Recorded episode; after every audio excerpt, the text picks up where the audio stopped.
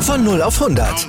Aral feiert 100 Jahre mit über 100.000 Gewinnen. Zum Beispiel ein Jahr frei tanken. Jetzt ein Dankeschön, rubbellos zu jedem Einkauf. Alle Infos auf aral.de. Aral, alles super. Der Big End Sports Podcast.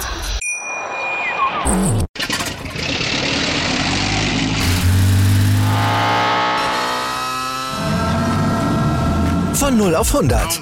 Aral feiert 100 Jahre mit über 100.000 Gewinnen. Zum Beispiel ein Jahr frei tanken. Jetzt ein Dankeschön, rubbellos zu jedem Einkauf. Alle Infos auf aral.de. Aral, alles super.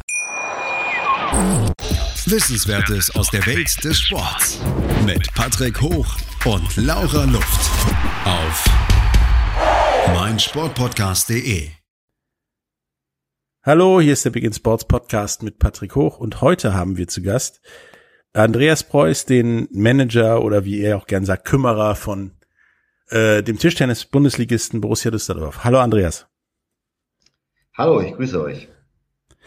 Ähm, leider musst du jetzt auch dadurch, wo jeder hier durch muss. Als erste stellen wir nämlich drei Fragen, die mit Tischtennis erstmal gefühlt nichts zu tun haben, um ja dich einfach ein bisschen besser kennenzulernen. Die äh, erste Frage ist, wer ist denn für dich der größte Sportler aller Zeiten? Wahrscheinlich Muhammad Ali. Okay, der kommt auch oft, aber nicht so oft wie Michael Jordan. Das ist schon mal gut. Mit dem beschäftige ich mich gerade, ja, ja. Denn ich, ich schaue gerade den Film Last Dance. Ja, okay, das äh, äh, kenne ich auch ja. schon. Wahrscheinlich, wenn ich dann fertig bin, dann, wenn mich dann nochmal anrufst, dann werde ich wahrscheinlich vielleicht meine Meinung ändern. müssen wir noch ein paar andere Dokumentationen rauskramen, damit wir vielleicht mal jemand anders kriegen als die beiden. Was hat man für einen persönlichen Bezug und so? Ich meine, ich bin mit Muhammad Ali groß geworden und ich gehöre noch zu der Generation, die dann in der Schule damals aufgestanden sind nachts, um den Kampf gegen Frazier zu, zu schauen. Ich erinnere mich auch noch, dass meine Tante mich mal nachts geweckt hat. Da war ich ganz niedrig im einstelligen Bereich, so ungefähr altersmäßig um äh, nachts irgendwie Muhammad Ali zu gucken. Ich erinnere mich an nichts, nur dass ich nachts vor dem Fernseher saß und da zwei Typen geboxt haben. Genau. Also, das ja. kennen wir alle. Bei mir, ich erinnere mich an mehr auf jeden Fall, aber das war schon, und klar, in der Neuzeit ist das anders, die mediale Verbreitung ist anders. Damals war das natürlich bei der Medienlandschaft damals, äh, klar war der auch irgendwie weltbekannt. Heute ist das natürlich alles durch Social Media und so weiter viel verwickelt. Heute haben viele YouTuberinnen oder Bloggerinnen oder, oder im TikTok-Stars äh, dann natürlich auch unglaubliche Quoten. Aber ja, nach wird, einem Jahr kennt die aber niemand mehr. Ne? Da wird der gute Muhammad Ali wahrscheinlich irgendwo auf Eurosport 2 oder sowas laufen. Genau, genau. Ja, in der Zeit damals war er schon weltumspannt, auch seine gesamte Geschichte. Ja, ja. Die nächste Frage ist, was ist für dich das ja, größte Sportereignis, an dem du je teilhaben durftest, entweder aktiv oder nur zugucken oder ja, es gelten auch Bundesjugendspiele. Ja, ja, selber teilnehmen, weil ich habe ich hab mal ich habe mal auf einer Studentenwaldmeisterschaft gespielt, ist auch äh, ganz ordentlich. Äh, das war damals in Danzig. Das war für mich selber sehr bewegend. So, das war so noch am Anfang meiner Profikarriere. Da war ein junger Bursche noch mit 22 selber, das war 1984, die hm, selber so also als Erlebnis würde ich denken, 89 der, der WM-Titel von Roskop Fetzner, das ist wieder Tischtennis. Und dann, äh, da war ich leibhaftig dabei, 1992 Olympische Spiele, äh, da unter anderem der Auftritt, jetzt kommen wir zurück zum Basketball des Dream Teams. Äh, die habe ich damals gesehen mit Johnson und Jordan und die turnten da alle rum und das war ähm, schon sehr beeindruckend. War ich zufälligerweise Karten äh, in der vollen Arena und äh, das war wirklich ein, wir spielen gegen die beste europäische Mannschaft, ich glaube, das war damals noch Jugoslawien oder ja, müsste gewesen die jetzt damals sind. Die waren unschlagbar, galten die in Europa und so weiter und das war wirklich bewegend allein, also nur der Walk-in schon. Also beim Walk-In wusste man, dass die Amerikaner mit 40 Punkten Vorsprung gewinnen werden. Nach dem Walk-In wusste ich das eigentlich schon. Weil der war, das war so imposant, äh, äh, da schon zu sehen, haben wir, glaube ich, haben danach auch mit 38 Punkten Vorsprung gewonnen. Ja, die haben, glaube ich, bei dem ganzen Turnier relativ hoch immer gewonnen. Sehr, Und sehr bewegend. Damals war es halt nachdem sie vom Golfplatz gekommen sind. Genau, dieses Dream Team, das war, hatte danach nie mehr so diesen, diesen Kultstatus äh, wie da zu der Zeit, für mein Empfinden.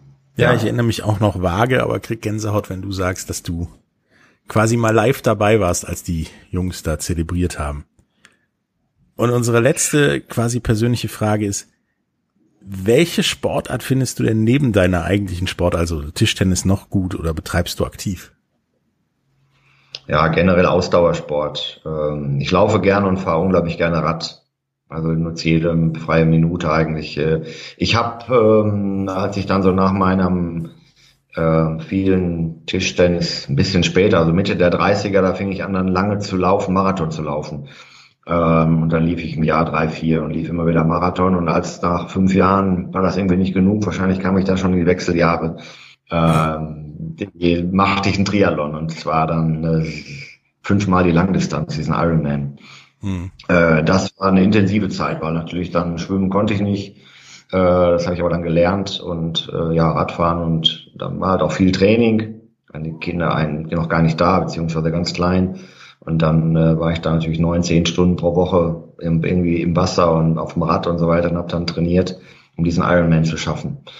Äh, und da bin ich irgendwie geblieben. Also heute mache ich das nur so zum Spaß, dass ich noch laufe oder wie auch immer. Aber laufe auch mhm. eigentlich gar schon länger kein Marathon, aber laufe halt gerne eine Stunde oder auch mal länger. Das Laufen ist für mich Inspiration und Entspannung. Ja, ich finde es auch beeindruckend, genau. weil ähm, ich habe mal mich mit, ich glaube, 19 dazu überreden lassen, Marathon zu laufen. Wusste dann aber erst ja. am Start, dass das ein Querfeld-Ein-Marathon war. Danach war ja. ich gefühlt eine Woche krank. Also ja. ich fühlte mich krank, weil mir alles wehtat. Und ich irgendeine das Woche kalte Füße hatte, so ungefähr. Das ist mir eigentlich nach, eigentlich nach jedem Marathon so gegangen. Also das äh, gefühlt war es eigentlich immer das immer ähnlich, dass man dann eigentlich drei Tage, eine Woche nicht mehr laufen konnte.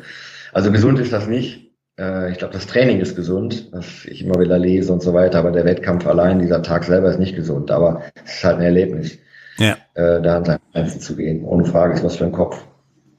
Ja.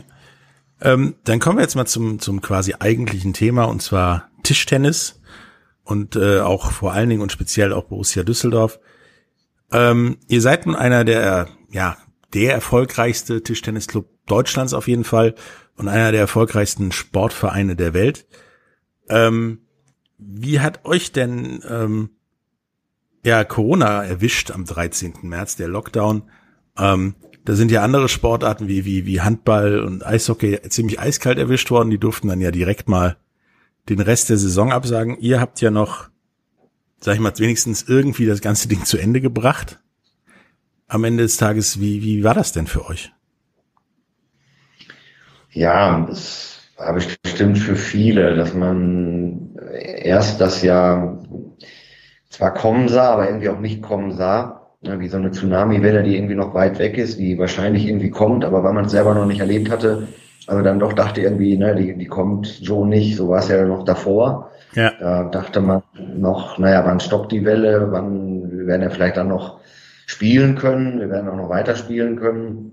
Und als sich in dieser einen Woche dann die Ereignisse überschlagen haben, gut, da war erstmal durchatmen und ähm, wir hatten, wir hatten einen Tag vorher, noch vor dem 13. März, noch eine Liga-Sitzung mit unserer TTBL GmbH und Tischtennis Bundesliga GmbH und haben da eigentlich noch Pläne gemacht, um Ende April, um schnell die Saison noch abzuschließen, weil wir ahnen, da kommt richtig groß was.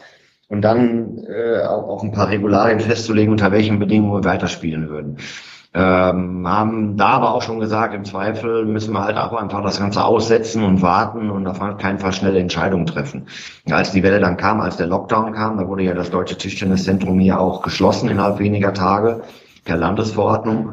Und da waren wir ja raus, da konnten wir auch alle hier gar kein Tischtennis mehr spielen. Das Haus, ein riesengroßes Haus mit mehreren Dreifachsporthallen, Hotelbetrieb und Gastronomie geschlossen. Ähm, ja, da haben wir gut angetan, seitens der Liga zunächst mal durchzuatmen und um zu sagen, nein, wir beenden jetzt noch nicht unsere Saison, wir können unsere Saison bis Ende Juni beenden. Ähm, und wir warten jetzt erstmal vier, fünf Wochen ab und äh, entscheiden dann jeweils auf Sicht. Und damit sind wir gut gefahren. Ähm, Im Europa, der Europapokal, die Champions League wurde dann im Status Halbfinale, was wir erreicht haben, leider sofort abgesagt oder schnell abgesagt. Ähm, ich glaube auch fast da in Mitteleuropa, bis auf Russland hätten wir dann auch noch spielen können Ende Juni oder vielleicht die Saison verlängern. Fußball haben wir es ja auch gemacht. Also es war gut, dass wir nicht so schnell die Entscheidung getroffen haben, denn am Ende sind wir nicht der Sport, der auf 1000 Zuschauer angewiesen ist. Ähm, Handball, Eishockey und so weiter waren das. Äh, bei uns ist entscheidend, ob das Fernsehen überträgt. Ähm, und wir haben uns auch zugetraut, Geisterspiele zu organisieren. Also es war gut zu warten. Und deswegen haben wir dann ja auch immer auf Sicht dann Entscheidungen herbeigeführt, die uns dann am Ende Mitte Juni haben ein Halbfinale und Finale spielen lassen unter Corona-Bedingungen. Mhm.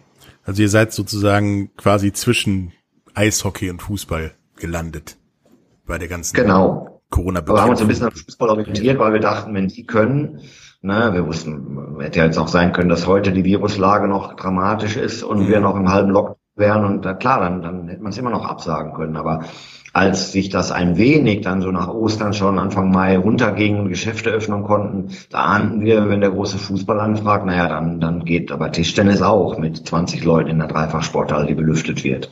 Mhm. Ja, und dann haben wir sukzessive unsere Entscheidung herbeigeführt und auch sehr, haben das Doppel abgeschafft, äh, beispielsweise in unserem Spielsystem. Also haben schon die, die Regeln dramatisch geändert, so wie wir dann unseren Meister küren, aber unter den Bedingungen haben wir dann Meister küren können. Das ist auch gut abgelaufen. Die Vereine waren da sehr kooperativ. Äh, das war top professionell vorbereitet. Was, ähm, ich meine, ich weiß, was ich gemacht habe ab dem Moment, ab dem ich nichts mehr machen konnte. Ich habe angefangen, äh, reihenweise Bücher zu lesen. Was äh, macht denn ein Tischtennis-Bundesligist in so einem in so einem Lockdown, wo ihr eigentlich ja gefühlt auch nichts machen konntet, außer Bücher lesen? Ja, ich habe das auch gedacht. Ich habe mir dann an dem, ich habe mir sogar am 15. März zu einem Tag, am letzten Tag, als die Buchläden auch schlossen, habe ich mir ein Buch gekauft und dummerweise habe ich da bis heute erst 50 Seiten drin gelesen. Äh, ich, ganz genau weiß ich auch nicht warum. Ähm, ich meine, ich bin da auch erfasst worden, war dann auch ein bisschen mehr zu Hause. Äh, wir haben natürlich dann von zu Hause aus arbeiten können, aber speziell hier in meinem Job, also bei mir stand dann erstmal eine Frage von ja, Orientierungssuche, was müssen wir jetzt tun, Kurzarbeit organisieren. Das war schon auch relativ aufregend, weil von jetzt auf gleich 25 Leute in Kurzarbeit zu schicken und in Kurzarbeit null, im Grunde genommen. Das ist ja ein komplizierter Vorgang. Ich wusste bis dahin gar nicht, wie Kurzarbeit funktioniert. Das haben wir dann relativ schnell mit unseren guten Mitarbeitern hier auch hinbekommen. Die müssen ja auch zustimmen. Ähm, ja, dann war viel rückabzuwickeln. Ähm, und dann entstand bei mir danach so eine nächste Phase, ja, boah, was äh, mein Bild zu machen, wie denkt man das Ganze? Also ein bisschen so Merkel-mäßig versucht, vom Ende her zu denken äh, was geht's eigentlich und mit was haben wir es jetzt zu tun? Das macht man ja unterwegs ständig. Ist das jetzt eine Sache von zwei, drei Monaten, von bis nach den Osterferien oder eigentlich von vielleicht sogar fünf Jahren? Ähm, und ich kam schnell für mich eigentlich zu, zu der Sache eher fünf Jahre. Also mit allen Nachlagerungen Wirtschaftskrise, weil was kommt da hinterher? Das ist einfach nicht vorbei. Das ist ja jetzt in Deutschland beruhigt, aber weltweit ja lange nicht vorbei. Äh, ich glaube, da lag ich dann auch nicht richtig. Und dann entstand für mich eine Phase von Unruhe, wo ich aber selber dachte irgendwie, was, was, was können wir denn jetzt tun? Also was sind diese richtigen äh, Schritte? An die großen Sponsoren angerufen, äh, mit denen mich abgestimmt, mal reingehört, wie sind die drauf? Ne? Will da einer raus? Ist damit zu rechnen, dass einer einen Vertrag kündigt? Ähm, aber generell dieser beständige Gedanke, was können wir tun? Äh, und da sind dann ganz viele Ideen entstanden, oft spät abends irgendwie beim, beim Bier, äh, irgendwann dann am Computer und dann ja, habe ich alle möglichen Leute dann verrückt gemacht, ein bisschen zur Stadtspitze. Am Anfang hatte ich die Idee, als ich dachte, alle müssen beatmet werden, dass wir unser Leistungszentrum hier in so ein kleines Krankenhaus aufbauen, eine Quarantänestation. Ähm, dann hatten wir eine funktionierende Küche, so eine Lebensmittelversorgung, dann für Bedürftige aufzusetzen, für die Obdachlosen.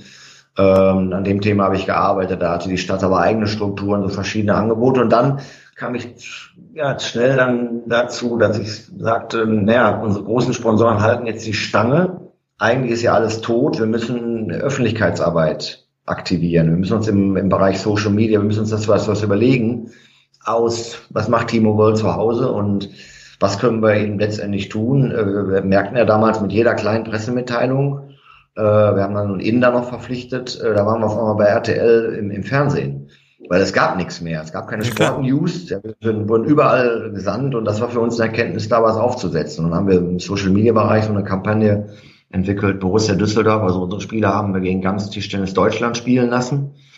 Äh, eine Social-Media-Kampagne, die über den ganzen Mai hinweg lief. Das war ein aufregendes Unterfangen, wo dann eben alle antraten gegen unsere Jungs mit, was weiß ich, zum Beispiel der eine Spieler musste mit dem Klopapier Bälle hochhalten in einer 45 Sekunden, wie viel er schaffte und die ganze Tischtennis Deutschland trat dann gegen ihn an. Äh, das Spiel haben wir 5-0 verloren, ja, weil, die, weil wir immer einen fanden, der das besser konnte als unsere Jungs. Ne? Ich dachte schon, weil ihr kein Klopapier mehr gekriegt habt. Ja, das war auch schwierig dann in der ersten Zeit.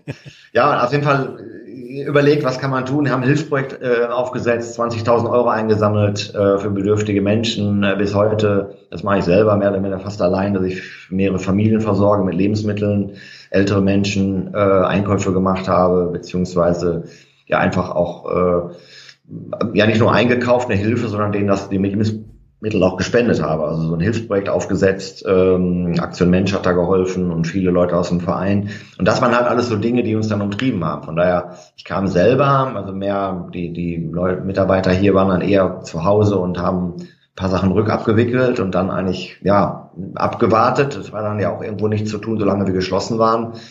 Ähm, ich selber war dann doch schon ziemlich wuselig. Von daher war diese erste Zeit auch so, ja, dass ich dann gar nicht so zu runterkam. Und runterkam ich so ein bisschen mehr als eigentlich erst selber im Mai. Äh, da war ich aber dann selber persönlich beschäftigt mit dem Vorgang des Öffnen des Tischtenniszentrums wieder. Äh, Hygienekonzept, also alles Mögliche. Was, was ist mit Hygiene äh, zu beachten? Hygienekonzept zu schreiben ähm, unter denen das auch abzuarbeiten. Wie konnten wir, waren ja eigentlich mit einer der ersten, die überhaupt wieder so einen Betrieb aufnahmen. Also Tischtennis wurde, glaube ich, in Deutschland als allererstes in Düsseldorf gespielt, schon im April. Die, also Offshore auf Ball konnten schon im April spielen mit, mit Sondergenehmigung, aber auch in, unser Tischtennisverein spielte ja dann schon am irgendwie 10. oder 15. Mai Tischtennis. Ja, es ging relativ äh, früh. Bis heute, bis heute haben viele Vereine in Düsseldorf noch nicht einen Ball gespielt. Die kamen in die Hallen nicht rein, haben kein Konzept gehabt. Äh, wir sind ja schon sehr, sehr lange aktiv. Ne? Also von daher war es, also für mich war das erst dann so eine, so eine zur Ruhe kommen, äh, eigentlich dann erst im Laufe des Mai. Vorher war das eher, eher eigentlich unruhig, wobei man natürlich zu dem, was man vorher machte, man war vorher verreist und hatte zigtausend Termine und Spiele irgendwo und, und Abendveranstaltungen äh, und, und äh, irgendwelche Netzwerktreffen, das fand natürlich oder findet ja bis heute alles nicht statt. Ne? Also von daher war das dann, der andere Pol war dann die Familie, dass man sich so wie alle in den Garten stürzte und ins Bauhaus fuhr und äh, was weiß ich, irgendwelche Dinge machte, die, zu denen man sonst nie kam. Ne? Ja. Äh, aber lesen eben bis heute relativ wenig, fange ich jetzt ein bisschen mehr an. okay, ähm, wir müssen jetzt kurz in die Werbung geben und äh, wenn wir dann zurückkommen, dann beschäftigen wir uns ja. noch ein bisschen mehr mit, äh, was Corona so für Tischtennis bedeutet hat ähm, und auch die Zukunft und äh, ja, das Jahr vor Olympia quasi, was dann noch so kommt. Ähm, bis gleich dann.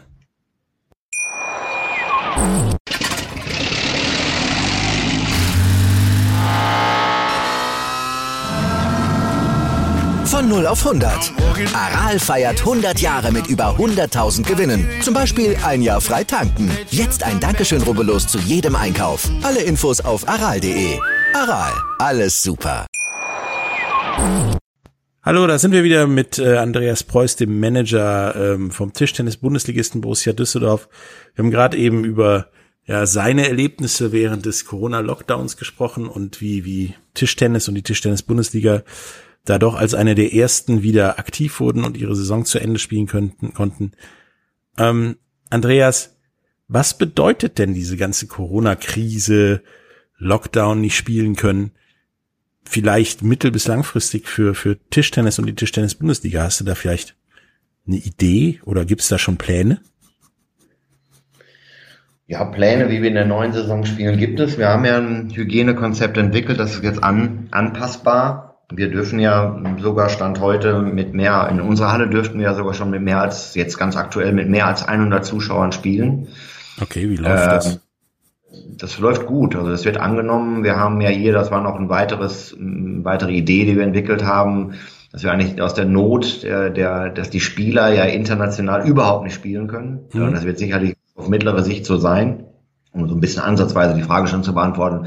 In diesem Jahr rechnen wir mit kaum einer internationalen Veranstaltung. Alles ist verlegt, WM und so weiter. Es soll noch eine eventuell eine Europameisterschaft stattfinden und diese, diese Massen an Turnieren, die die Spieler ja sonst besuchen, die gibt es alle nicht. Und aus dieser Not ähm, haben wir eine Tugend gemacht für die Spieler und haben eine Düsseldorf Masters aufgelegt. Das heißt, wir mhm. spielen jede Woche ein Turnier mit maximal 16 Leuten unter Wettkampfbedingungen, streamen das im Internet haben es auch vermarktet, äh, verdienen damit auch Geld, äh, ist ein Angebot. Äh, jedes Wochenende findet das statt, ausnahmslos äh, jetzt eigentlich auch mit den Damen einmal und ansonsten mit den Herren. Ein Angebot auch an Boll Offsharov und die Besten, die dann teilweise auch mitspielen oder auch an Nachwuchsstars, die dann sich weiterentwickeln, um, um ein Angebot für Wettkampf zu haben. Ähm, das war eine weitere Maßnahme, wo wir so aus der Not eben eine Tugend gemacht haben. Für die Bundesliga planen wir ab Mitte, ab September wieder zu spielen, eben mit dann so viel Zuschauern, wie es geht mit Hygienekonzept natürlich. Ein paar Regeln ähm, müssen wir weiter anpassen, was, was Sauberkeit des Tisches angeht. Vielleicht auch Seitenwechsel, Handshake, also viele Sachen, die auf Distance weiterlaufen müssen, werden dann laufen. Äh, ob wir Doppel spielen, das wissen wir noch nicht final. Ja, ob wir das dann machen können oder wollen.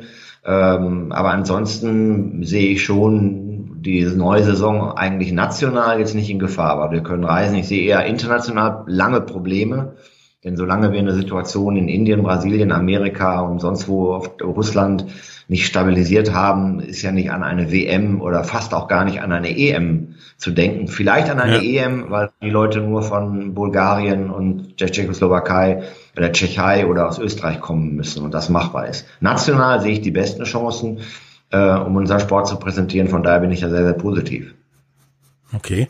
Ähm, das hört sich ja quasi ähnlich an wie beim, beim Fußball, wie wir ja schon gesagt haben, ihr seid da so zwischen Eishockey und Fußball. Ähm, genau. Nun seid ihr das ja definitiv nicht in der, in der öffentlichen Wahrnehmung, auch wenn ihr in Düsseldorf schon ein sehr bekannter Verein seid und jeder weiß, äh, wenn man Borussia Düsseldorf sagt, wer das ist und dass da es eigentlich sehr gut läuft im Endeffekt. Ähm, wie siehst du denn die Chance durch ähm, Corona, dass vielleicht ähm, Tischtennis ja, populärer wird, weil ja nichts passiert. Ja, die Chance sehe ich durchaus da. Ob das jetzt einen ganz langfristigen Effekt haben wird, das weiß ich nicht. Wir waren beispielsweise mit den Playoffs im, in Eurosport. Das waren wir schon noch nie. Ja, haben selber produziert, aber haben dann einen Sendeplatz, auch einen ganz ordentlichen Sendeplatz bekommen oder mehrere. Äh, wir waren so viel in den öffentlich-rechtlichen in den letzten Monaten wie nie, mit allem Möglichen. Also auch zum Beispiel mit dieser Challenge Düsseldorf gegen Deutschland mit den Masters jetzt, also wir haben ein relativ regelmäßiges Abbild, was wir sonst nie gehabt hätten. Ob das wir langfristig stabilisieren können, das weiß ich nicht. Das ist aber, aber zumindest sind wir vielleicht, was, was die mediale Abbildung war, eher ein Krisengewinner. Ähm, ich glaube, darüber hinaus müssen wir auch Outdoor-Perspektiven suchen für unseren Sport.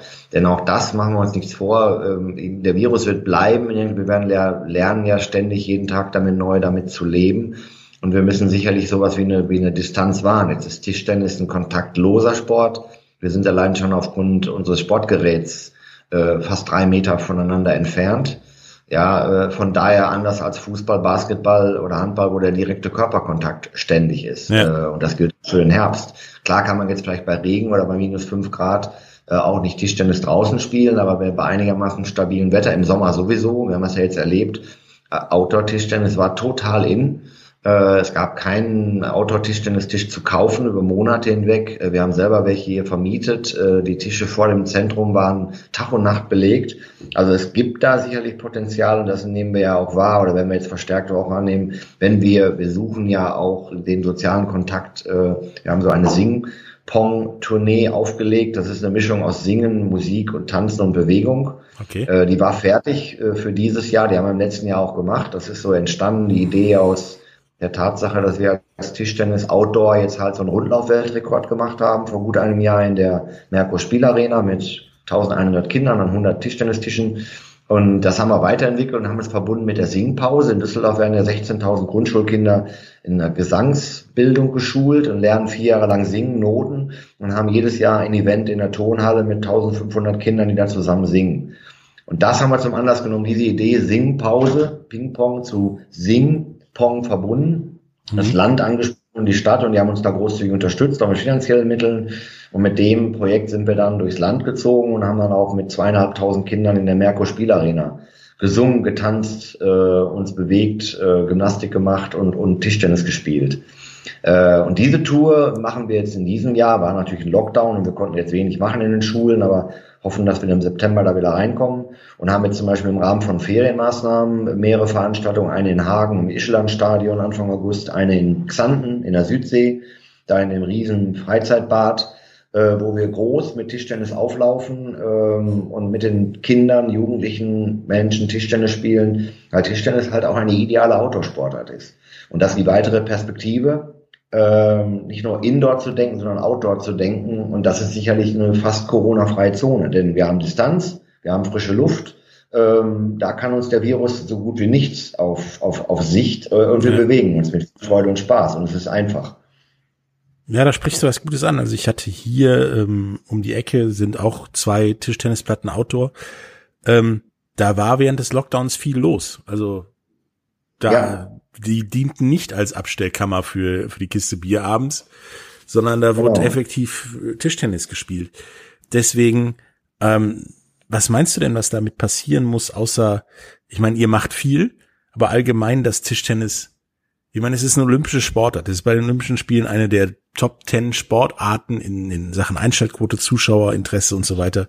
Und noch nicht mehr kurz davor gekippt zu werden, ähm, um es populärer zu machen. Ich meine, ihr hattet jetzt Glück mit Corona, dass ihr die ersten da wart und auch dadurch Medienpräsenz mit Sicherheit gekriegt hättet, habt, ähm, hättet ihr aber wahrscheinlich nicht ja, wenn Eishockey oder für Handball weitergespielt hätten, sag ich mal, oder Fußball. Ähm, was siehst du denn da? Wie, wie kann man das, das Große, was jetzt da ist, sozusagen mitnehmen und vielleicht sogar noch vergrößern? Ja, ich glaube, den einen Bereich habe ich angesprochen, ist ein Outdoor-Bereich. Okay, ja. ich kann da nur für, für Deutschland sprechen. Wir setzen hier aus Düsseldorf Impulse seit Jahren immer wieder neue Impulse, auch in dem Bereich, in dem wir so einen Rundlauf und so eine Tischtenniskette und die längste Theke der Tischtennistheke der Welt haben wir zur WM gebaut in der Altstadt und so weiter. Alles so mediale Highlights, eigentlich auch ganz coole kreative Ideen, wie man Tischtennis auf die Straße bringt, Flüchtlingsarbeit. Wir haben so ein, ein Auto, ein fahrendes Auto mit einem Tischtennistisch hinten dran, wo wir mobil dann unterwegs sind. Also gibt es viele Möglichkeiten, also da eigentlich Beispiele zu setzen, die, die hoffentlich dann auch als Blaupause gelten für andere. Ähm, ich weiß, dass ein der eine oder andere da auch was unternimmt. Also ich glaube nur, glaube, da bin ich fest von überzeugt, wir müssen in die Schulen weiter und wir müssen in, wir müssen nach draußen. Äh, ich habe selber damals in, in heutigen Kroatien das Tischtennisspielen begonnen, weil ich zwei gesehen habe am Strand, die da Tischtennis spielen. Und dann habe ich mir sofort so ein Brett gekauft und mit meiner Schwester auf dem Boden dann in der Pension damals gespielt. Okay. Und daraus dann über die Steintischtennistische hin zum Schulturnier äh, bin ich zu, zu dem Sport gekommen und habe es danach irgendwann ein bisschen gekonnt und wie besessen gespielt. Und so, so gibt es einige Biografien, äh, die, die dann die Leute zum Sport gekommen sind. Also wir brauchen auf jeden Fall einen Outdoor-Ansatz. Da bin ich von überzeugt, auch weltweit. Der mhm. Verband, der internationale Verband hat ja auch so Aktivitäten gestartet. Das nannte sich so TTX. Und wir haben leider, ist das jetzt auch Corona hat das gekillt. Wir waren in Kontakt mit dem Weltverband, hatten eine komplette Tour als Vorbereitung zum Weltcup, der im Oktober vielleicht doch noch stattfindet äh, machen wollen, mit einer Tischtennisparty am Ende und mit, mit zig Outdoor-Aktivitäten hier in, in und um Düsseldorf. Und das ist jetzt so, das war fertig im Grunde das, komplette Programm mit einer Tischtennis-Stadtrundfahrt, mit Spielen dem Fernsehturm und überall auf dem Fluss, auf dem Rhein und äh, alles fertig, äh, Menschen zu aktivieren draußen, draußen sichtbar, cool mit Musik, in einer anderen Atmosphäre. Äh, fest davon überzeugt, dass das geht, dass man so Menschen gewinnen kann, weil wir brauchen weltweit, gibt es, weiß man, es gibt zig Millionen, in Amerika allein gibt es 8000 lizenzierte Tischtennisspieler, aber man schätzt 20 Millionen, die gerne irgendwo ein bisschen Ping-Pong spielen. Ja, äh, die haben zum Beispiel damals auch, als, als 9, bei 9-11 haben die ohne Ende Outdoor-Tische gekauft, die Amerikaner, aus Deutschland, von der Firma Kettler. Die waren nicht mehr lieferbar. Ein ganzes Jahr, weil die Leute sie gingen nicht mehr raus, blieben damals gleiche Phänomen im Garten und spielen mhm. draußen Tisch. Also da gibt es einen riesen Markt. Das ist die eine Perspektive. Der Weltverband geht nach einer andere, der sagt halt, wir müssen groß, müssen Megaturniere haben, wir müssen ins Fernsehen, der, der sucht also den Weg über die mediale Verbreitung in die großen Städte. Ja, der denkt also nur ganz, ganz groß äh, mit großen Agenturen, großen Partnern und will im Grunde genommen mit den 20, 30 Besten eine Tour aufsetzen äh, und dann in London, Paris, äh, Shanghai und sonst wo spielen. Da bin ich skeptisch. Also das ist jetzt schwer, das ist eine große Entwicklung. Damit kriegt man wahrscheinlich viel mediale Aufmerksamkeit. Man versucht diesen Weg zu gehen. Äh, damit macht man national natürlich einiges kaputt, weil wir in Europa haben schon noch so Vereinsstrukturen und, und so Hochschulstrukturen, Vereinsstrukturen, Firmenstrukturen. Man braucht das ja auch, sonst fangen die Kinder nicht an Tischtennis zu spielen. Wir haben die Schulen, die wichtig sind. Mein zweiter Anker ist deswegen auf jeden Fall Outdoor-Tischtennis. Ich, also wenn ich das sagen darf, ich finde das persönlich auch super, weil ich erinnere mich noch an mich zu Schulzeiten Wir hatten ähm, im Sportkurs in der Oberstufe Tischtennis in unserem Sportkurs als Ersatzsportart, damit äh, ein Mädchen mitmachen konnte in unserem Sportkurs. Ähm, und der Rest des Kurses fand ja, es war halt Tischtennis, war nett, auf der Autoplatte auf dem Schulhof mal ab und zu ein bisschen zu spielen. Aber es war nicht der, der coole Sport. Und ich denke, wenn man jetzt mit Tischtennis in die, und damit kommen wir wieder zum Dream Team zurück, Streetball-Ecke geht, dann wird Tischtennis ja, ja. auch wieder was cooler, weil für mich hatte immer ähm, Tischtennis so, das waren die Jungs mit der Aktentasche in der Schule, die Tischtennis spielten und das auch ja, ehrgeizig spielten. Und ich glaube, das ist bis heute immer noch so. Das sind zwar alles nette Jungs und echt auch coole Typen wie Timo Boll und so weiter, aber die wirken auf den ersten Blick schon wie die Jungs mit der Aktentasche und dem Lehrer die Tasche tragen.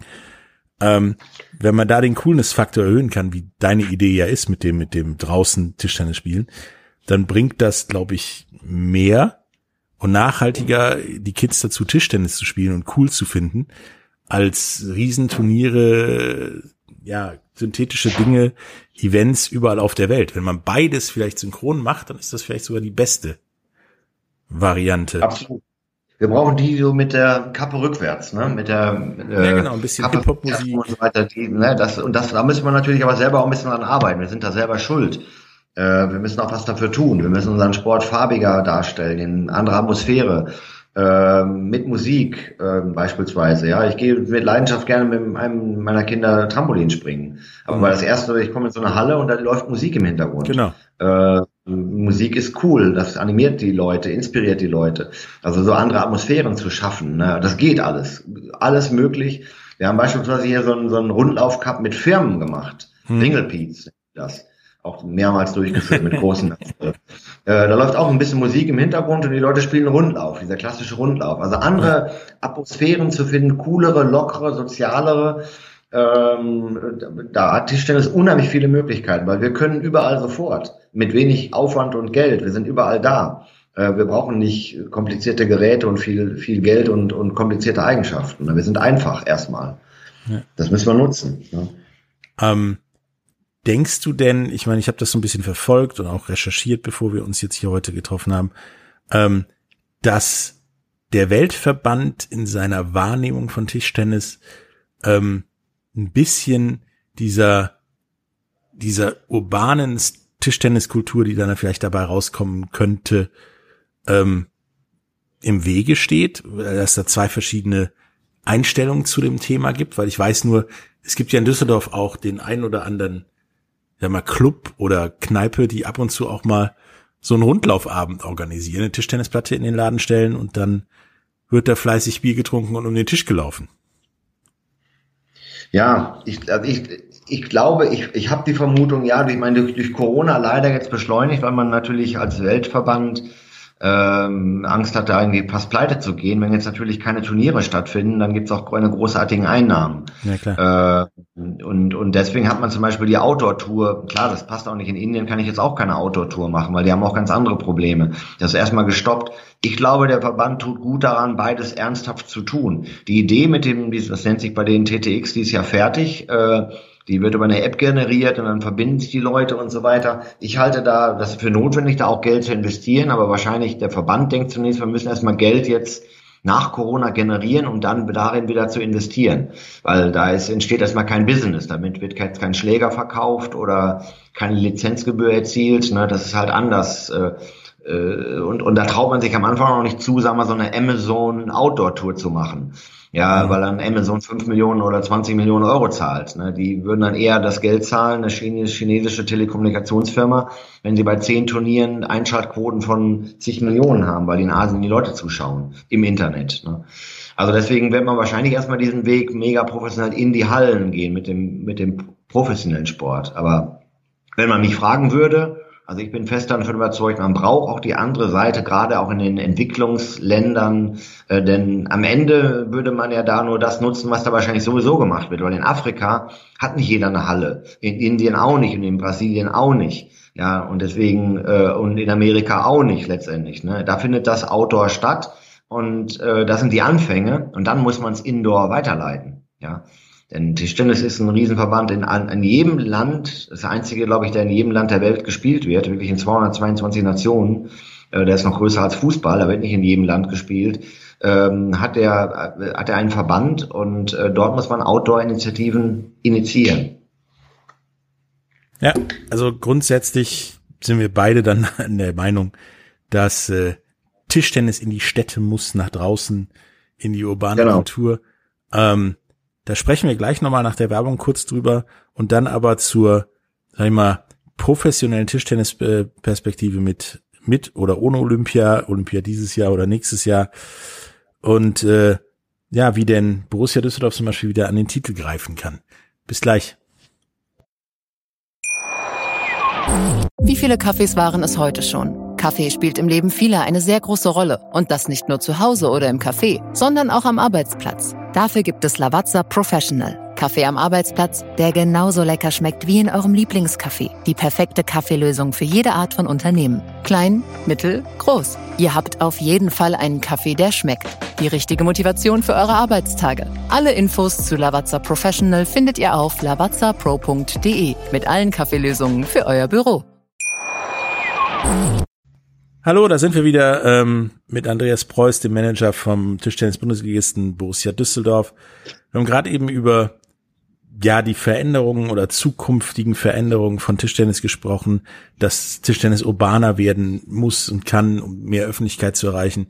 Die Diskrepanz zum Weltverband, der das eher medial als große Events abfeiern möchte.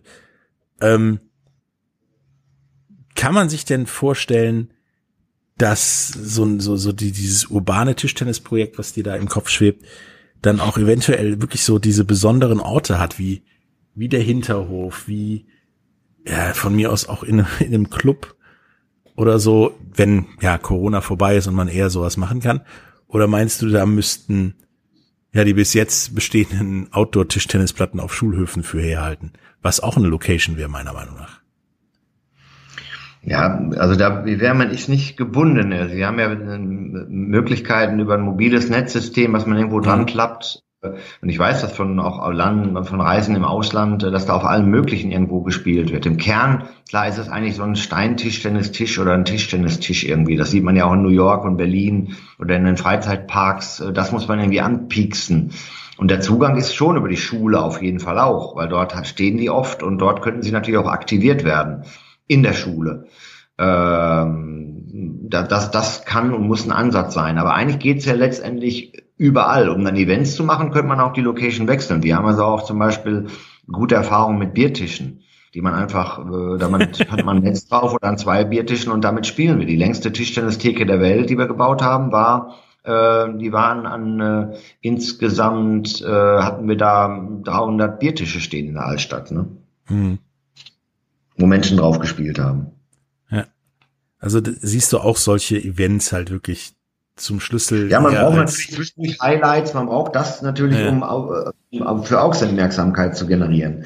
Äh, ja, um die große Aufmerksamkeit zu kriegen. Äh, die, die muss man haben. Mhm. Ja, ich denke auch, also es ist eher sinnvoll, Kinder an die Platte zu kriegen über solche Events.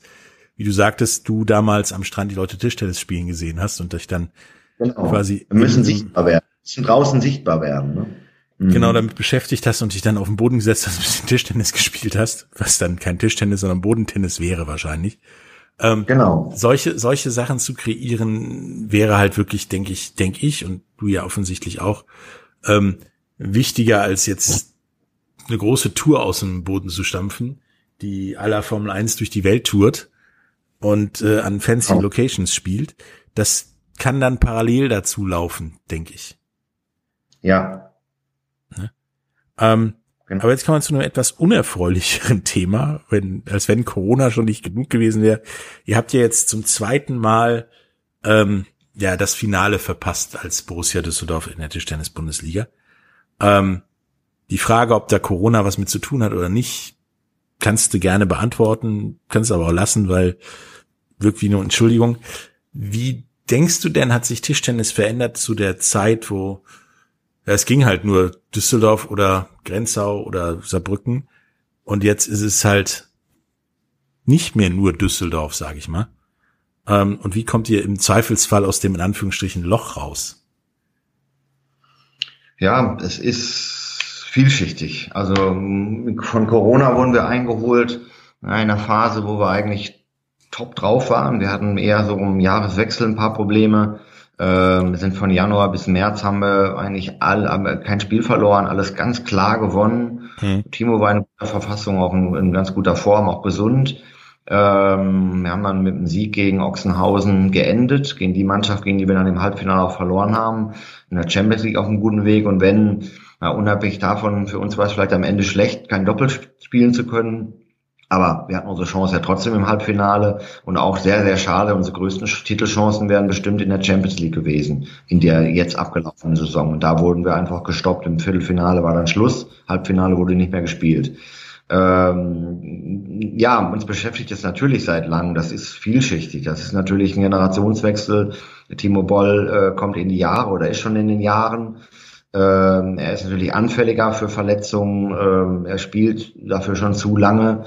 Ähm, es ist nicht wie, wie vor, vor vielen, vielen Jahren, wo er dann zwei Punkte machte und wir hatten noch einen dritten Spieler, der einen Punkt machte, seinerzeit zum Beispiel Christian Süß mhm. vor vielen Jahren oder noch mal Aufschauf, der bei uns zwei Jahre war. Äh, ja, oder jetzt in den letzten Jahren Christian Karlsson oder Ashanta, die dann bei uns spielten, die haben dann den dritten Punkt gemacht und damit waren wir fast nicht zu schlagen. Ähm, jetzt ist das nicht immer so, dass der Timo punktet, ähm, dann punktet vielleicht noch einer, aber wir haben, wir brauchen einen dritten Punkt. Wir brauchen im Grunde genommen von der gesamten Mannschaft einen Punkt. Das ist eine mit einem Grund, also ein Generationswechsel. Ähm, dann ist es sicherlich auch so, dass der, dass, dass die Gegner ein klein wenig aufgerüstet haben. Ähm, Ochsenhausen hat den Vorteil weniger Termine. Wir können uns nicht erlauben, keine Champions League zu spielen. Wir haben über 40 Spiele. Die haben dann zwölf weniger tentativ. Ähm, das macht viel aus, sonst könnten sie ihre Spitzenkräfte auch nicht halten, denn die spielen nicht immer. Calderan und Gorsi pausieren häufig. Okay. Äh, Saarbrücken spielt auch das komplette Programm. Ähm, die haben sie natürlich jetzt in der, gerade in der letzten Saison mit dem Chinesen enorm verstärkt. Patrick Franziska ist stabiler geworden. Ähm, das sind unsere Hauptkonkurrenten. Äh, und, die, und Orenburg hat halt den, den Übersponsor Gazprom, äh, der die mit Geld zuschüttet. Die haben einen Etat, der ist doppelt so hoch wie unser. Also das ist nicht, äh, das ist nicht so vergleichbar. Dass wir die schon ein, zweimal geschlagen haben, war eher ein Wunder und eher schwach von, von Orenburg.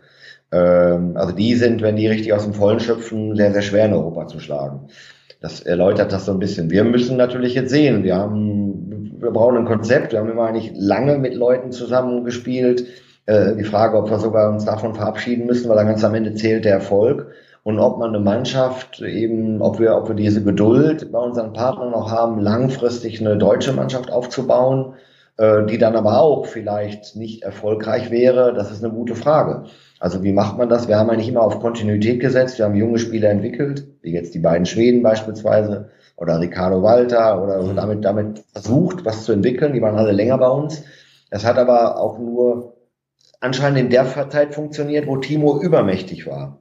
Ja, Timo war übermächtig, dann, dann wurde das, äh, äh, im Grunde genommen haben wir diese Komplementärspieler dann haben sich nicht so weiterentwickelt, dass wir jetzt eine Mannschaft haben, dass wir äh, einen richtigen Entlastung für Timo haben. Wir brauchen wahrscheinlich einfach auch eine Kraft, ähm, die, die ähnlich stark ist wie er und die ihn entlasten kann. Nur dann kann man wiederum Leute aufbauen. Und das kommt der dritte Grund, der es für uns schwieriger macht. Die, die halbe Bundesliga trainiert im deutschen Tischtenniszentrum und spielt aber in anderen Clubs. Ähm, und die Spieler diktieren da ihre Bedingungen, werden gut bezahlt, haben weniger Termine, haben den Druck nicht, spielen mehr Fokus international, haben ja hier die Vollpension mit allem drum und dran, mit allen Fördermöglichkeiten, spielen aber in einem anderen Club. Und das hat sich dramatisch geändert. Wir haben das Glück gehabt, dass hier das Deutsche Tischtenniszentrum steht. Das ist gut für uns natürlich von den Bedingungen. Aber früher, vorher, waren wir vielleicht einer der wenigen Vereine mit Grenzau, und Ochsenhausen, die überhaupt Training hatten, die überhaupt Top-Bedingungen hatten. Und damit waren wir unschlagbar gegenüber die Konkurrenz, weil alles wollte nach Düsseldorf. Heute ist das nicht so. Heute will nicht alles nach Düsseldorf, weil es woanders dann auch gute Bedingungen gibt, weil man in Düsseldorf sowieso trainieren kann. Damit muss man, da muss man nicht äh, bei Borussia spielen. Und der letzte Grund ist das internationale Tischtennis. Äh, wir haben eben eine Regel, wenn ich international in irgendeiner anderen Liga spiele, dann darf ich nicht in der Bundesliga spielen. Heißt chinesische, indische, japanische Liga. Und die sind sehr schlagkräftig. Da kann man in wenigen Wochen sehr viel Geld verdienen. Man muss mal gucken, wie das nach Corona wird. Das heißt, viele Leute haben dann eben die Liga verlassen, weil sie dann einige Spiele in Japan machen. Wir bekommen zum Beispiel keinen guten Japaner obwohl wir uns intensiv bemühen. Wir bekommen auch kaum oder keinen guten Chinesen, weil er, sobald er dann dort spielt, könnte er in der Champions League spielen, da ist eine doppelte Spielberechtigung erlaubt, aber nicht in der Bundesliga. Und damit ist der Markt auch, das ist der letzte Grund, kleiner geworden. Das heißt, wir brauchen Topkraft, der Markt dahingehend aber überhaupt jemand zu holen, ist kleiner geworden. Und ein bisschen widerstrebt es unserer Philosophie, einfach nur Leute zu kaufen. Wir wollen ja nicht Leute aufbauen. Das war immer unsere Philosophie. Äh, und das ist die Frage, ob wir in der Gemengelage das dann schaffen, aufbauen, nicht nur kaufen, entwickeln, auch mehr noch einen nationalen Einschlag zu bekommen und gleichzeitig Erfolg zu haben. Das ist ein Riesenspagat. Ähm, je länger man erfolglos bleibt, desto mehr kommt man unter Druck, einfach einen Spieler zu haben, der am Ende, egal wie er heißt, einen Punkt macht. Ja, klar. Das ähm, ist die Herausforderung, vor der wir jetzt stehen. Und das ist natürlich jetzt, äh, ja, Jetzt nochmal umso schwerer, weil wir jetzt im, wir waren im Lockdown, wir sind in Corona. Also ich brauche jetzt mit gar keinem Asiaten sprechen. Äh, die sind teilweise in Quarantäne noch. Ja, die dürfen mhm. gar nicht raus. Also, jetzt daran zu denken, dass der vielleicht im halben oder dreiviertel Jahr äh, dann hier hinfliegt. Und dann war, ne, dann war bei vielen auch der Gedanke, ja, nach Olympia können wir reden. Äh, aber jetzt ist dies Jahr kein Olympia gewesen. Jetzt ist nächste erst Olympia eventuell. Ja, das heißt, dieses Jahr wird auch wieder verrückt, weil das Zauberwort, da wird keiner hin und her fliegen oder einen Vertrag machen, auch für die Saison danach, weil er erstmal sagt, erstmal wollen wir mal gucken, ob wir überhaupt Olympia spielen. Danach bekomme ich erst überhaupt frei von meinem Verband. Bis Olympia darf ich gar nicht drüber nachdenken, mit irgendeinem zu sprechen. Ne? Also auch das mag den Markt, der möglich, das ist einfach jetzt viel kleiner geworden. Und das war, ich mache den Job jetzt 35 Jahre, das, das war in viele Jahre bin habe ich angerufen, habe ich fünf Telefonate geführt und dann hatte ich meine Mannschaft zusammen. Ja, klar. Ja. Äh, und das hat sich dramatisch geändert. Also bist jetzt eher also so Gründe, ne? ein paar Hintergründe wie, so wie Fußballsportdirektor mittlerweile unterwegs, du führst, führst ein paar mehr Telefonate. Ähm, genau verwunderlich ist halt, dass das dann in, in Düsseldorf trotz der, der großen asiatischen, vor allen Dingen japanischen Gemeinde da, ja, sag ich mal, wenig Asien abfällt sozusagen. Ähm, hat, hat, hat, hat das damit zu tun, dass die, die hier sind oder in Düsseldorf sind, ähm, eher so die Geigenspielende, sag ich mal, Asiatenfraktion sind oder gehen die dann zu euch in der Jugend und dann zurück nach, nach Japan oder China? Ähm, oder warum fällt da aus dieser Gemeinde nichts ab? Was meinst du?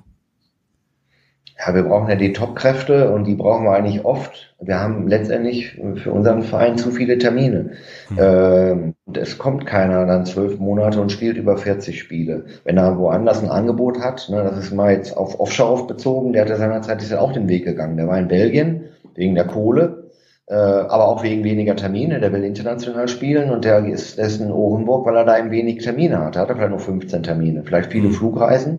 Und bei dem Japaner ist es genauso. Den schwachen Japaner, der hilft uns nicht, der wird vielleicht das ganze Jahr hier bleiben.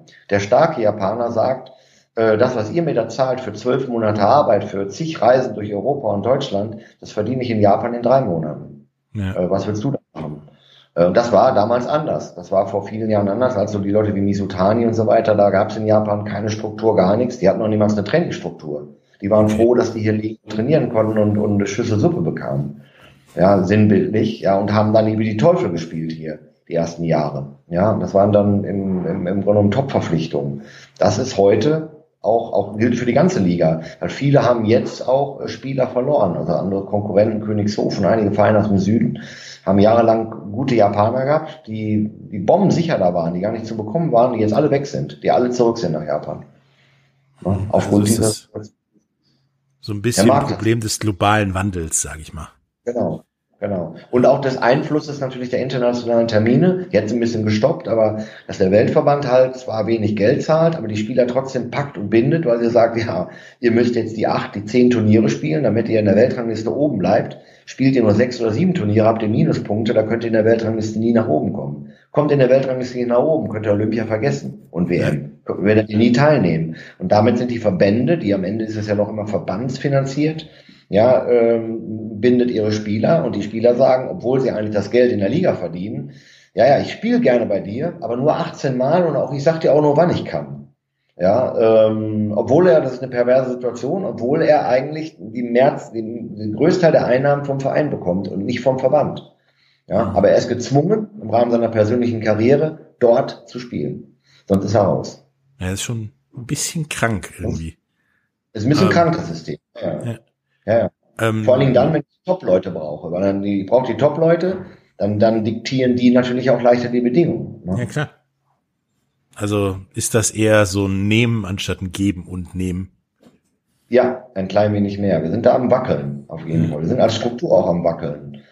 Ähm, und für mich ist es ein Wunder, dass wir, ich meine, ich stehe für den Ligasport in Europa wie kein anderer, bin da in jedem Ausschuss und streite für das Ligageschehen. Natürlich aus Eigeninteresse, weil ich meinen eigenen Club auch hochhalten will, die Fahne hochhalten will. Aber die Entwicklung äh, geht eindeutig Richtung Tennis. Ähm, aber gesagt haben wir das auch schon vor 20 Jahren. Ähm, ja, wir wundern uns eigentlich ständig immer noch, dass wir immer noch so stark sind und, und eine Liga haben, die in, auch in Europa mehrere Ligen haben, die das ganze Jahr überspielen. Mhm. Ähm, aber die Entwicklung geht trotzdem weiter, weiter, weiter dahin bei den jüngeren Leuten.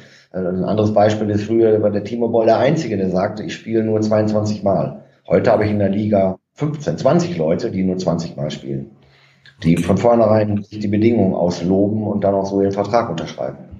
Früher gab es nur Boll und dann irgendwann mal gab es dann den, den, irgendwann sagte auch mal Franziska, ich mache mal ein paar Spiele weniger. Heute sind das, ist das die halbe Liga, die, die nur noch weniger spielt. Also ein bisschen beim Tennis abgeguckt, wo ja manch Bundesligist ja Weltranglistenspieler genau. hat, die auf dem Papier stehen und zweimal am ersten und am letzten Spieltag den Ball übers genau. Netz schlagen. Ähm, Nicht so dramatisch aber möglicherweise, wenn wir da nicht richtig aufpassen und gegenhalten, geht es in diese Richtung. Es geht stärker in die Richtung als die letzten Jahre. Auf jeden Fall. Das Ganze bekommt nochmal einen Schub. Ne? Hat das Durch Ganze denn irgendwelche mhm. Konsequenzen für euer Leistungszentrum? Fürs Internat und so? Na, das weniger. Das ist natürlich ja, das ist ja nationallastig. Äh, das, das, das weniger. Also hier dieses, das, das funktioniert. Ich meine, das ist die Trainingsstätte. Die sind halt auch alle hier, die Nationalspieler, und trainieren hier. Äh, hier sind viele Trainer, das heißt, A, habe ich ein, wenn ich es hier nicht schaffe, dann schaffe ich es auch nicht. Äh, ne, das ist ja ein gutes Servicezentrum, äh, ja. womit ich auch entwickle. Ob dann die Internat der nächste Ball kommt, also da bin ich skeptisch, da, die sehe ich jetzt alle hier nicht, aber das hat nichts mit dem Training zu tun oder mit den Trainern. Das hat einfach damit zu tun, dass zurzeit vielleicht dieses Übertalent gar nicht da ist. Ja, ich ja, glaube, wenn wir Timo Boll ist da so eine Ausnahme. Ja, ist eine Ausnahme, aber auch Franziskas oder diese Offshoreoffs sind jetzt erstmal nicht in Sicht. Aber wenn, wenn wir so einen hätten, dann würde der in der Struktur hier sicherlich auch wachsen können. Die Bedingungen sind hier optimal. Ja, das äh, hört und liest man auch allerorts. Ähm, jetzt gehen wir nochmal in die Werbung und kommen dann im letzten Teil mal kurz noch auf das immer wieder leidige Thema Olympia 2020-21 zu, äh, zu sprechen. Ähm, bis gleich.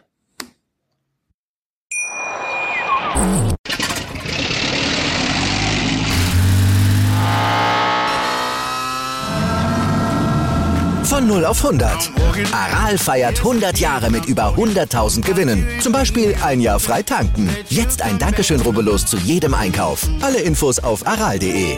Aral, alles super. Ich habe mich natürlich schockverliebt, weil die war wirklich ganz, ganz klein. So begann die Mensch-Hund-Beziehung zwischen Christina und Tierschutzhund Frieda. Und wie es danach, nach dem ersten Moment der Verliebtheit, so weiterging und welche Klippen es danach zu umschiffen galt, das hört ihr in der neuen Ausgabe von Iswas Dog, dem Podcast für harmonische Mensch-Hund-Beziehungen. Iswas Dog? Mit Malte Asmus. Überall, wo es Podcasts gibt. Hallo, willkommen zurück zu unserem letzten Teil mit Andreas Preuß von äh, Borussia Düsseldorf in der Tischtennis-Bundesliga. Nun ist 2020 ja ein sportlich komisches Jahr, sage ich mal. Ähm, ihr musstet Pause in der Bundesliga machen, habt dann zu Ende gespielt. Das hat dann nicht ganz so geklappt, wie ihr euch das vorgestellt hättet, wahrscheinlich ähm, ohne Corona-Pause. Nun stand Olympia ja an im Herbst. Ähm, das steht jetzt nächstes Jahr im Herbst an erstmal. Ähm, wie siehst du das denn in der, in der Gesamtvorbereitung, Training, Spielen der, der einzelnen Spieler und des, des, des deutschen Tischtennis? Ist das gut, dass es ein Jahr später ist? Ist das jetzt eher der größte anzunehmende Unfall oder interessiert das eigentlich nicht? Ja, erstmal ist natürlich Olympia generell total wichtig. Das heißt, wenn das Ausfallen würde das oder ganz ausfallen würde, wäre das natürlich für, für Tischtennis und für den gesamten Sport eine, eine Katastrophe. Ähm, ich wage gar keine Prognose abzugeben, ob das stattfindet. Vor anderthalb Monaten hätte ich gesagt, äh, oder zwei Monaten, das ist Utopie. Ähm, die Zeit geht weiter. Wir kriegen ständig andere Verhältnisse, andere Informationen. Das entwickelt sich weiter.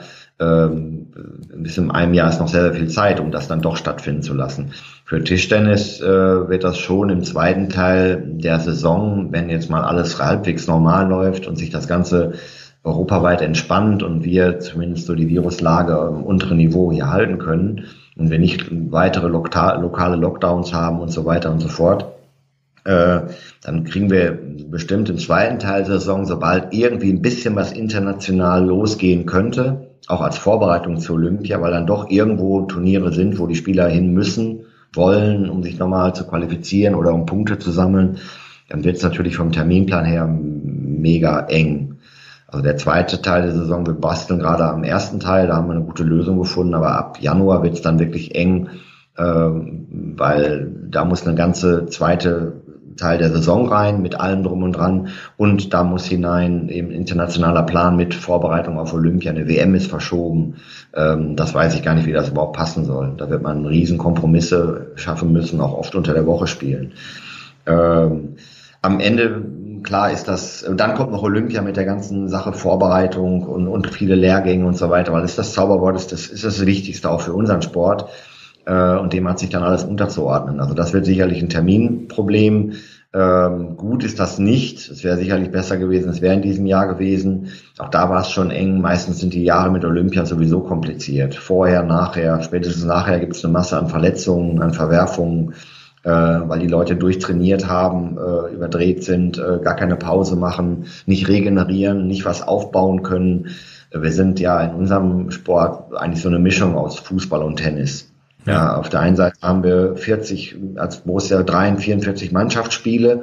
Und wenn die unsere Jungs noch richtig Gas geben, dann spielen sie aber auch noch 15 Turniere äh, und sind dann 15 Wochen irgendwo im Flugzeug äh, und machen damit einen Großteil eines Tennisprogramms und ein, ein, ein fast ein komplettes Fußballprogramm.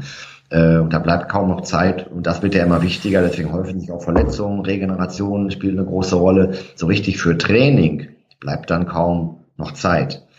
Ähm, das ist ein, wenn man dann Verschiebungen hat in Terminplänen, dann gibt es natürlich dort auch Verwerfungen. Also zerschießt euch quasi die Verlegung von Olympia auch, ja, den ganzen Plan der nächsten zwei, drei Jahre.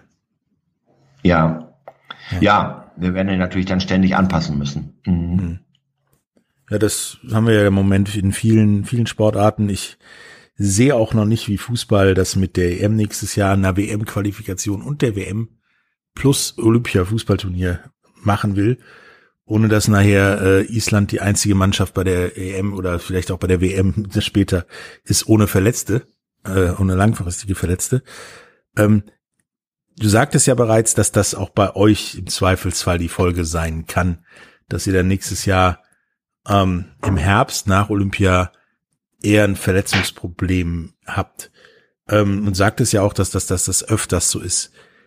Wie meinst du denn, das habe ich schon, schon öfters Leute gefragt in verschiedenen Sportarten, wie man den, dieses, dieses Problem durch den Terminplan, das ja dann zumindest alle vier Jahre ist, ähm, wenn nicht sogar alle zwei Jahre, wenn dann noch eine WM und so weiter dazu kommt, ähm, so entzerren kann, dass ähm, die Vereine eben nicht immer nach dem großen Erfolg direkt wieder ins Loch fallen, weil die halbe Mannschaft kaputt ist. Ja, ich glaube, richtig viele Lösungen gibt es da nicht. Man ist da fast ohnmächtig, weil man denkt, beim, beim, bei der internationalen, beim Weltverband denkt man da nicht dran, beim nationalen Verband auch kaum. Ich glaube einfach, wir müssen unsere Termine reduzieren. Hm. Äh, das war gedanklich dabei. Klar, auch da in der Liga gibt es natürlich die schwächeren Vereine, die wollen mehr spielen und die Vereine, die Champions League spielen, die wollen dann weniger.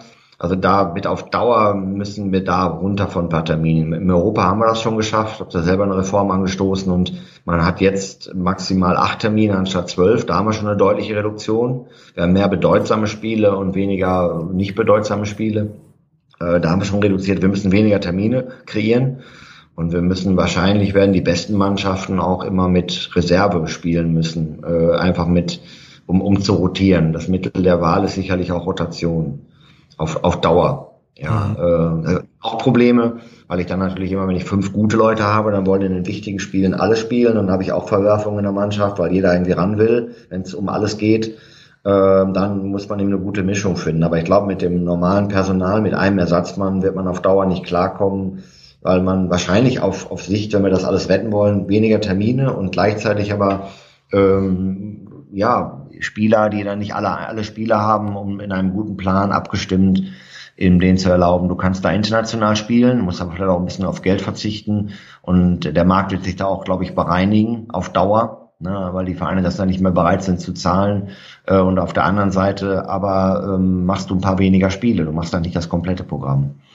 Denn eigentlich das komplette Programm für einen Verein zu machen und international sich weiterzuentwickeln, ist schier unmöglich. Deswegen muss man da eben, wie ich sagte, äh, weniger Termine und mehr Spieler in der Mannschaft haben, um aus einem Fundus von mehr Akteuren dann zu wechseln.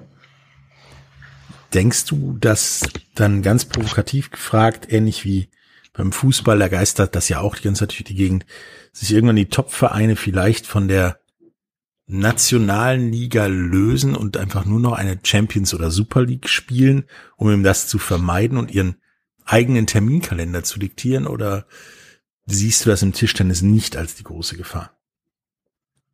Ich glaube, das kriegen wir nicht hin. Da ist zu wenig Geld im Spiel. Ähm, denn letztendlich kostet Europa für uns nur Geld. Ähm, okay. Bringt eigentlich kein Geld. Das ist zu arm. Ähm, die Gefahr besteht da nicht. Wenn wir uns da nur alleine tun, zusammentun, das haben wir auch alles schon mal angedacht, aber die Gefahr sehe ich kurzfristig nicht. Ja, das wird halt in, in, nämlich in vielen Sportarten ja diskutiert. Ähm, genau. Hat ja auch Eishockey, hat damit ja auch mit der Idee zu kämpfen, weil die, die Champions League komischerweise mittlerweile besser läuft als die DL, sage ich mal. Ja. Ähm, Handball überlegt das ja auch, weil es auch, ähm, es gibt halt auch, das ist ja bei euch ähnlich in der Tabelle, immer, ich sag mal, ganz despektierlich so zwei, drei Schießbudenmannschaften, die du dann hast, genau. gegen die du gerne zu Hause bleiben würdest, wenn es nicht eine automatische Niederlage wäre, weil es einfach nur es ist Stress, es ist Reisen, es ist wieder ein Spiel und eigentlich auch ein Muster ohne Wert, es sei denn, du verlierst, was du dann selten tust. Ähm, ja. Deswegen ist da, denke ich, auch beim Tischtennis, genauso wie in diversen anderen Sportarten, ja auch beim Fußball durchaus die Überlegung wert gemacht zu werden, so eine Liga ja zu zu streamline, sage ich mal, oder das das System irgendwo dahin zu ändern, dass sowas für Top-Teams wie euch ähm, attraktiver wird, überhaupt zu spielen, sage ich mal. Ähm, ja. Eine Schließung der Liga, also wie, wie im Eishockey zum Beispiel, äh, käme aber im Tischtennis, glaube ich, nicht in Frage, oder? Nein, nein, nein. Nein, nein. Nein, nein. Das käme gar nicht in Frage. Wäre ja, sage ich mal zumindest, ein Geschäftsmodell, um, um sich diese, wie wir gesagt haben, Schießbudenspiele ähm, zu sparen. Ähm, ja, ja. Nee, nee, nee da, ich glaube, da brauchen wir andere Modelle. Also da le letztendlich ein Tick weniger Termin, äh, ganz weg kommt man davon nicht, aber ich muss dann irgendwie auf Dauer die Frage einer Zwölferliga stellen oder aber man muss dann eben äh, nur gegen jeden einmal spielen oder oder andere Modelle. Wir blähen alles auf, alles wird wird wird ausgereizt bis zum letzten ähm, und letztendlich führt es auch nicht zu einer Attraktivität, denn ich spiele vielleicht gegen die schwache Mannschaft dann auch vor leeren Rängen und am Ende interessieren die wichtigen Spiele fürs Fernsehen auch nur. Muss da Konzepte passend machen. Ja. Und da ist auch nicht der Lebensretter auch nicht dann das letzte Spiel für den schwachen Verein in der Liga, was dann auch noch stattfindet, freitagsabends vor 120 Zuschauern. Das mhm. ist ja kein Lebensretter dann für diese Mannschaft. Ne? Also das ist, ist differenzierter zu sehen, aber da sehe ich erstmal keine großen, also das, das sehe ich auch als zäh an. Das ist eine Herausforderung, aber das wird auch nicht schnell gehen. Ähm, ne? Nee, aber sähst du für, ich meine, Tischtennis ist da ja mit der Problematik definitiv nicht alleine. Das ist ja noch Volleyball, Hockey, Handball auch so ein bisschen. Ähm, nicht vielleicht mal zu überlegen, in, in Deutschland, in solchen Sportarten wie bei euch, von diesem, wir sind eine eingleisige Liga, spielen zwei, drei, viermal, teilweise jeder gegen jeden, zurück zu regionalen Gruppen, die dann ähnlich wie Nordamerika zum Beispiel sind, dass die quasi so abgerechnet werden, dass du gegen die ganze, also gegen deine Gruppe doppelt spielst zum Beispiel, Hin- und Zurückspiel, gegen die anderen Gruppen nur einmal, damit jeder gespielt hat und dann aus diesen regionalen Gruppen zum Beispiel Playoff bildest. Meinst du, das wäre eine Alternative? Sehe ich zurzeit. Da wird zurzeit in der Liga nicht diskutiert. Okay. Eher andere Modelle, so jeder gegen jeden nur einmal oder also andere, letztendlich einfach andere Modelle. Mhm. Zwei Sechsergruppen oder so etwas. Ja, aber dann nicht nur regional, sondern auch, auch nach, nach Stärke. Mhm. Äh, aber wir Also sind da noch gar nicht. B sozusagen. Genau. Kur kurz, kurzfristig sehe ich da noch nichts. Das wird gerade diskutiert und äh, wir, wir machen da selber uns Vorschläge, die dann diskutiert werden. Ja, weil das in anderen Sportarten, wie wir mitkriegen, Mhm. halt dank der Corona-Pause und auch Absage der Saison durchaus valide ex äh, experimentiert wird oder durchge durchdiskutiert wird, um vielleicht dann nächstes, übernächstes Jahr doch in einer anderen Struktur zu starten, um ähm, ja den ganzen Kram doch besser aufzustellen. Mhm. Deswegen, deswegen Ja. hatte ich das gefragt. Ähm, du siehst ja, Mhm. hast ja im Volleyball gesehen, wie viel da jetzt nach Corona noch übrig ist. Ähm, und da ist Ja. zum Beispiel Riesendiskussionsbedarf. Ähm, da bedanke ich mich für die doch jetzt fast äh, nette Stunde mit dir über Tischtennis und äh, die Zukunft eines ja durchaus attraktiven Sports. Ähm, und wie es dann bei euch so lief als Spitzenteam in, in Deutschland. Hast du noch etwas, was du unseren Hörern mit auf den Weg, äh, Weg geben möchtest? Bleibt gesund und entspannt. Vor allen Dingen entspannt, das sehe ich genauso. Genau. Dann äh, hören wir uns auf jeden Fall nochmal während der, der Tischtennissaison demnächst wieder. Ähm, danke an dieser Stelle und äh, bis zum nächsten Mal. Tschüss. Alles Gute. Dir auch. Und euch auch. Ciao. Big End Sports Podcast. Wissenswertes aus der Welt des Sports. Mit Patrick Hoch und Laura Luft. Auf meinsportpodcast.de.